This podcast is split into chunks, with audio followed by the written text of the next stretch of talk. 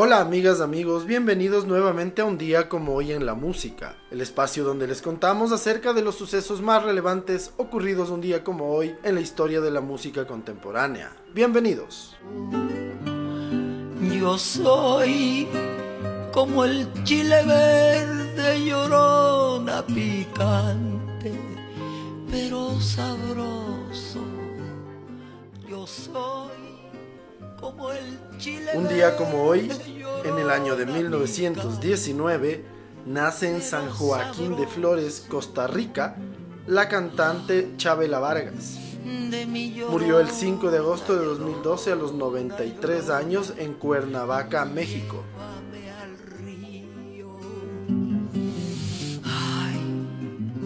de mi llorona, llorona, llorona,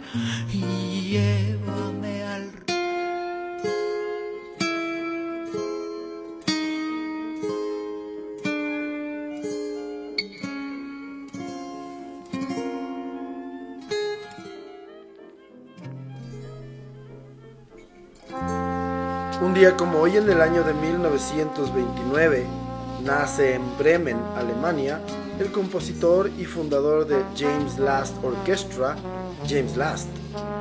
Su música, llamada Happy Music, hizo que solo en el Reino Unido consiguiese colocar más de 60 discos en las listas. Se dice que vendió entre 100 y 200 millones de discos. Murió a los 86 años en Palm Beach el 9 de junio de 2015.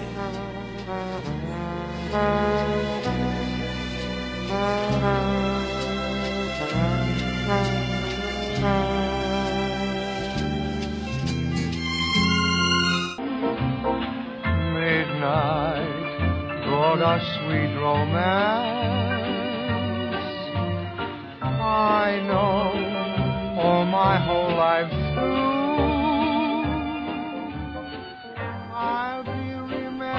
Un día como hoy, en el año de 1941, muere a los 43 años en Londres Al Bowley, cantante, compositor y una de las grandes figuras durante los años 30. Fue uno de los máximos exponentes de la era del British Dance Band. Grabó más de mil canciones entre 1927 y 1941.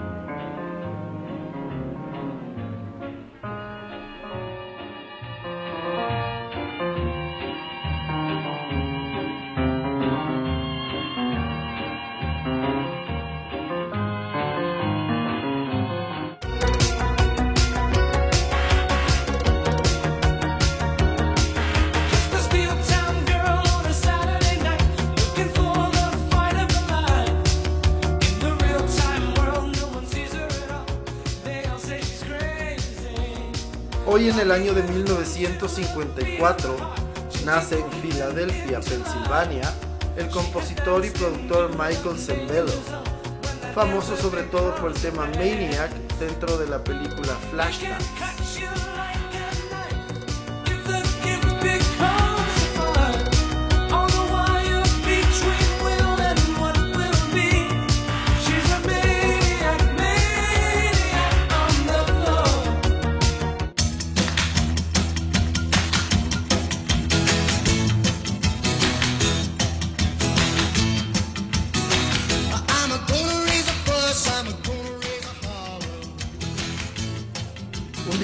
Hoy en el año de 1960, estando de gira por el Reino Unido, muere en un accidente automovilístico Eddie Cochran. Iba en un taxi y este choca contra una farola en Rowden Hill, Wiltshire. El compositor Sharon Shealy y el cantante Jim Vincent sobreviven al accidente. Cochran era una de las grandes estrellas en ese momento con éxitos como Summertime Blues, Common Everybody o Something Else. Tenía solo 21 años de edad cuando fallece.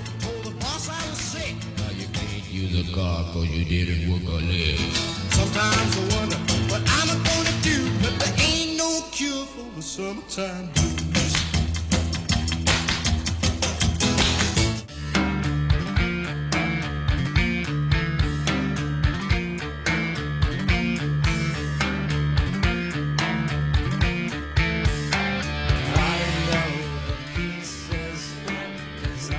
día como hoy en el año de 1964, nace Maynard James Keenan en Akron, Ohio, Estados Unidos.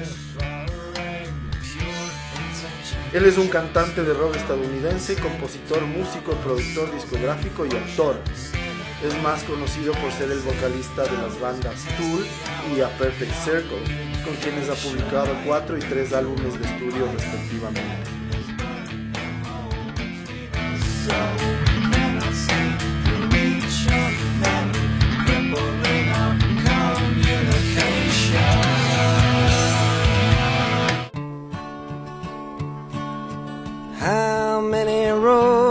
Must a man walk down before you call him a man?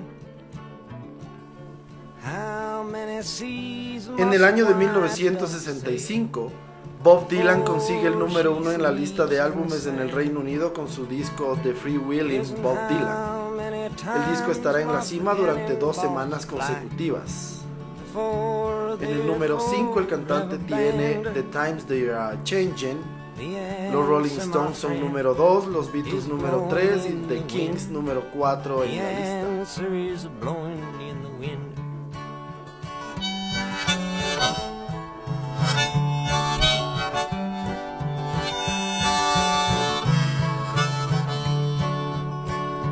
Yes, and how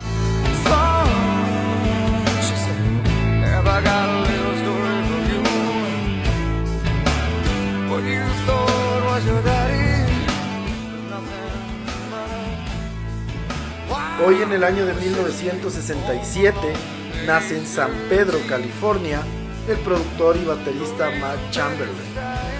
Ha trabajado con Eddie Brickell, Tori Amos, Morrissey, Fiona Apple, Christina Aguilera, Dido, David Bowie, Elton John y es mejor conocido por ser el baterista de Pearl Jam antes del lanzamiento de su disco Ten.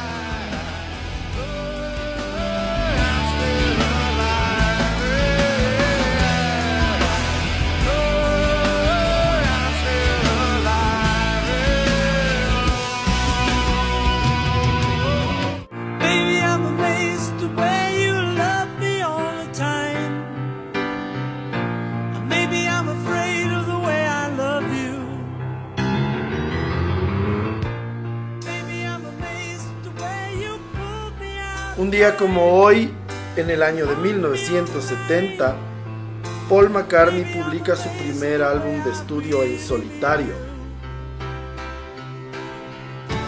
Además de la contribución vocal de su esposa en algunos coros, el álbum se caracteriza porque Paul McCartney tocó y grabó todos los instrumentos por su cuenta sin la colaboración de otros músicos de sesión.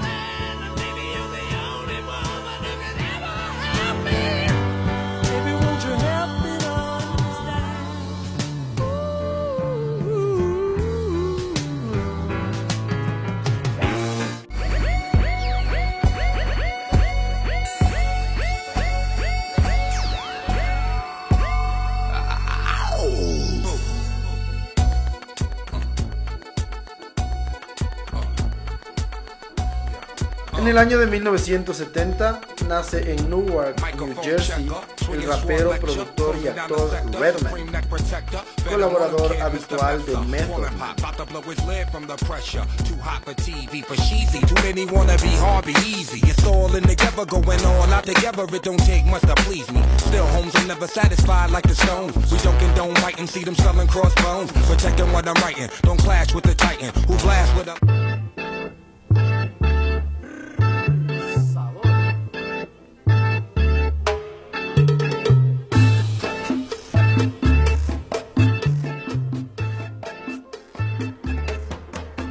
En el año de 1970, un día como hoy, Santana comienza a grabar el que será su disco Abraxas en los estudios Wally Hyder Recording en San Francisco, California.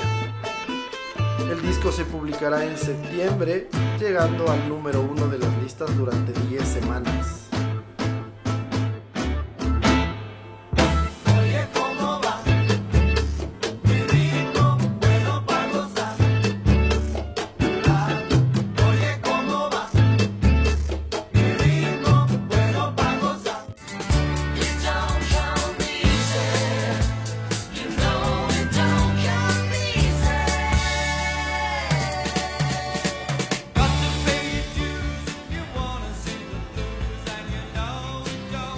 En el año de 1971, después de su separación, los integrantes de los Beatles coinciden en las listas británicas todos juntos. En el número 10 está John Lennon con Power to the People, Paul McCartney está en el número 11 con Another Day, George Harrison en el número 25 con My Sweet Lord y Ringo Starr debuta en el puesto 29 con It Don't Come Easy.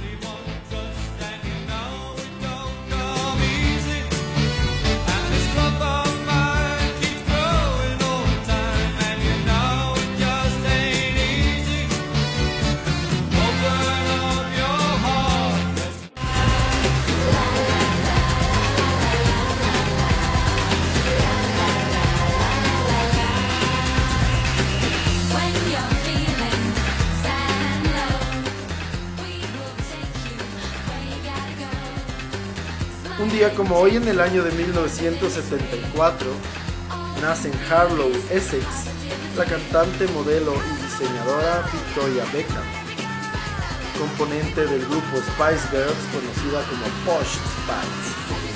Los Spice Girls son uno de los grupos de mayor venta en la historia de la música.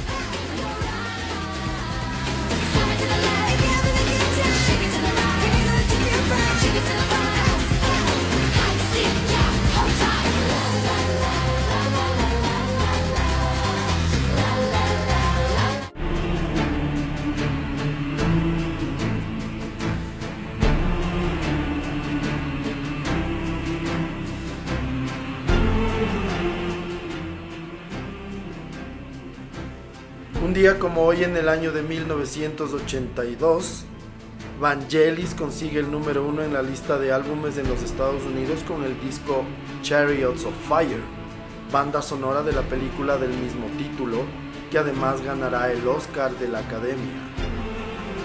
El disco estará cuatro semanas en lo más alto.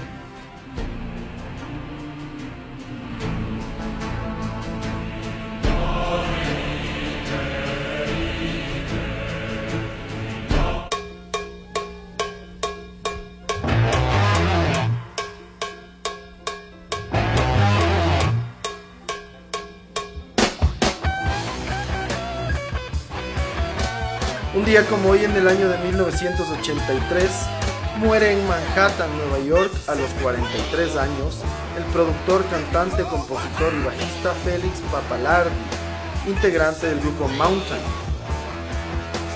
Fallece disparado por su mujer Gail Collins durante una pelea. Collins será sentenciada a cuatro años de prisión. Papalardi además es conocido por producir los discos de Creams, Disraeli Gears y Wheels of Fire.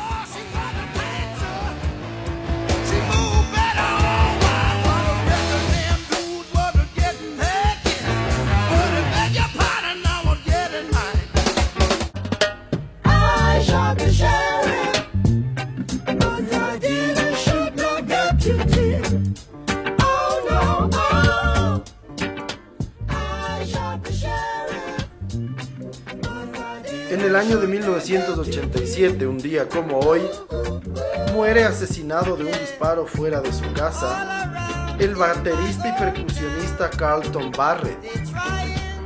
Fue componente de los Wailers de Bob Marley.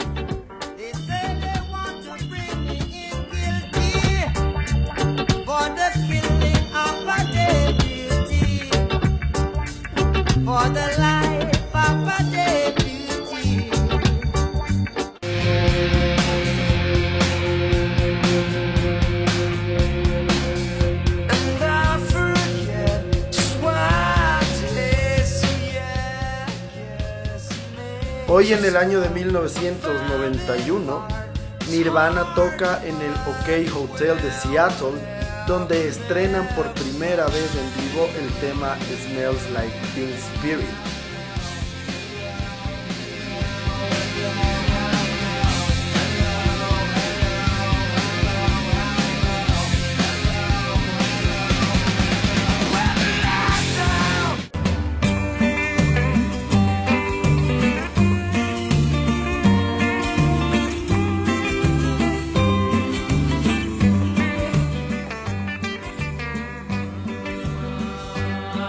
Día como hoy en el año de 1998 fallece Linda McCartney. Fue intérprete musical, compositora, activista en favor de los derechos de los animales y una de las más afamadas fotógrafas a inicios de los 60. Se casó con Paul McCartney el 12 de marzo de 1969 en Londres, Inglaterra. Linda se convirtió en Lady McCartney cuando su esposo fue condecorado como Sir en 1997 por la reina Isabel II. Linda escribió varios libros de cocina vegetariana y fundó el Linda McCartney's Food Company, una compañía de cocina vegetariana que tuvo mucho éxito en los Estados Unidos y en el Reino Unido. Le detectaron un cáncer de mama en 1995 que se extendió al hígado y murió un día como hoy, en el año de 1998, en Tucson, Arizona.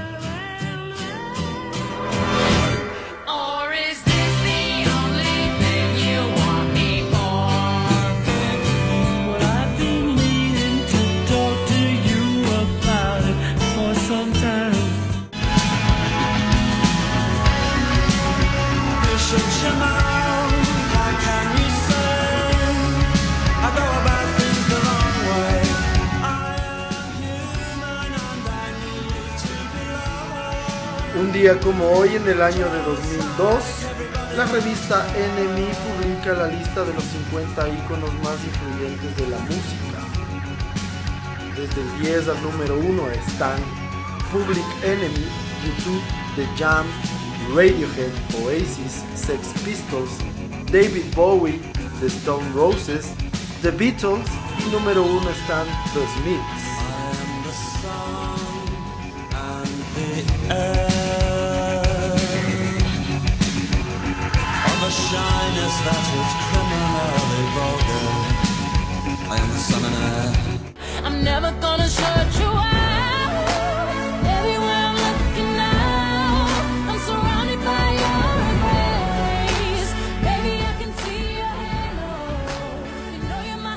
Finalmente, un día como hoy en el año de 2018, la plataforma YouTube anuncia que la actuación de Beyoncé durante el festival de Coachella, el 14 de abril de ese año, tuvo una audiencia de récord en streaming. Fue la actuación más vista del festival de los tres días. Las dos horas de la actuación de la cantante tuvo 458 mil usuarios utilizando el streaming de manera simultánea. Ha sido el año de mayor éxito en streaming de YouTube con el festival con 43.1 millones de visualizaciones en 232 países. Es considerado el acontecimiento en vivo de mayor éxito en la historia de YouTube.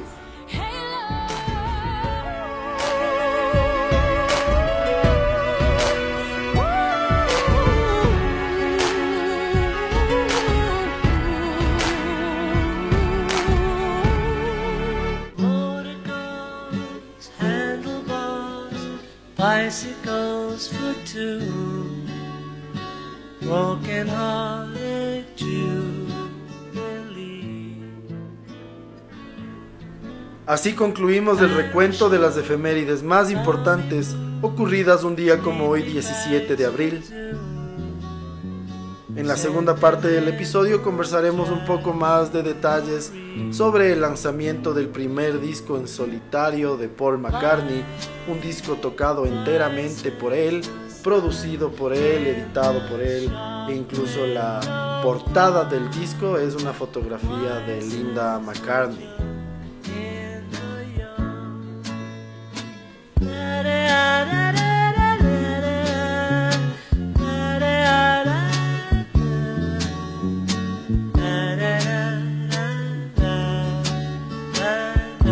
McCartney es el primer álbum de estudio en solitario del músico británico Paul McCartney, publicado por la compañía discográfica Apple Records un día como hoy en el año de 1970. Su lanzamiento coincidió en el tiempo con el de Let It Be, el último álbum de los Beatles. Esto provocó un enfrentamiento entre McCartney y sus compañeros del grupo, lo que desataría una serie de conflictos que se desarrollarían durante un par de años más. El músico grabó el álbum durante un periodo de depresión y confusión después de que John Lennon anunciase durante una reunión privada en septiembre de 1969 que quería abandonar la banda.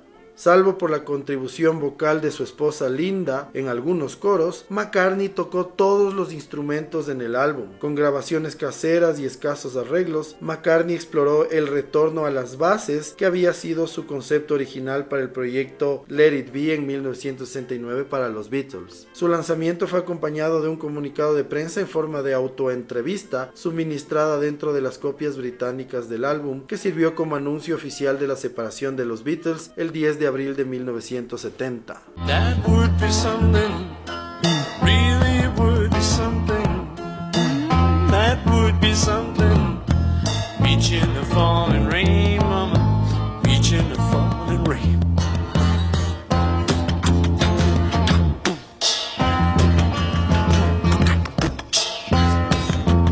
En parte, como resultado del papel de Paul McCartney en el fin de los Beatles, el álbum recibió una respuesta desfavorable de la mayoría de la prensa musical, a excepción de la canción Maybe I'm Amazed. Sin embargo, McCartney se benefició de la publicidad en torno a la ruptura del grupo y alcanzó el primer puesto durante tres semanas en la lista estadounidense Billboard 200 y segundo en el Reino Unido. El álbum fue reeditado en junio de 2011 como parte de la serie de Paul McCartney Achieve Collection. Durante la ceremonia de introducción de Paul McCartney en el Salón de la Fama del Rock and Roll, Neil Young elogió el álbum y dijo, me encantó ese disco porque era muy sencillo y había mucho para ver y escuchar. Era simplemente Paul, no había adornos en absoluto, no había ningún intento de competir con las cosas que había hecho, y así salió de la sombra de The Beatles.